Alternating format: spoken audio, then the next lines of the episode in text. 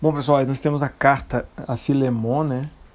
Então, depois de uma breve saudação, como Paulo sempre faz, né?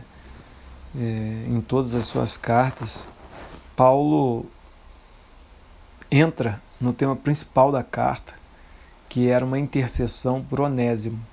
Onésimo era um escravo pertencente a Filemon que fugiu é, de Colossos depois de aparentemente ter furtado alguma coisa. Quando ele chega a Roma, ele acaba entrando em contato com Paulo e ele se converte.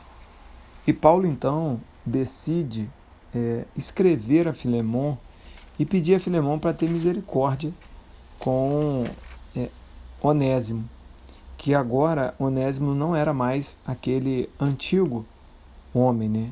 aquele escravo a quem é, Filemon conhecia que Onésimo agora era um homem restaurado e transformado pela graça do Senhor. Né?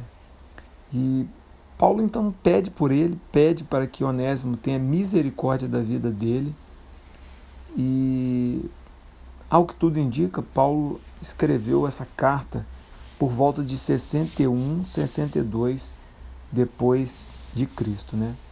É, o próprio Paulo se coloca na brecha, né? Foi uma das coisas mais bacanas dessa história é que o próprio Paulo se coloca na brecha para pagar por qualquer prejuízo, né, que Onésimo tenha porventura causado a Filemon. É, e, e, que cedesse a ele a exortação em amor como cristão, né, é, e que recebesse novamente em casa Onésimo. E aí a gente vê uma coisa muito interessante, né? Paulo se colocando na brecha para pagar pelo pecador, né? Pelo pecado que esse pecador cometeu. E aí eu me lembro muito de Jesus Cristo, né? Que foi quem pagou os nossos pecados sem ter ele cometido o pecado e nos resgatou das trevas, né? Para a luz.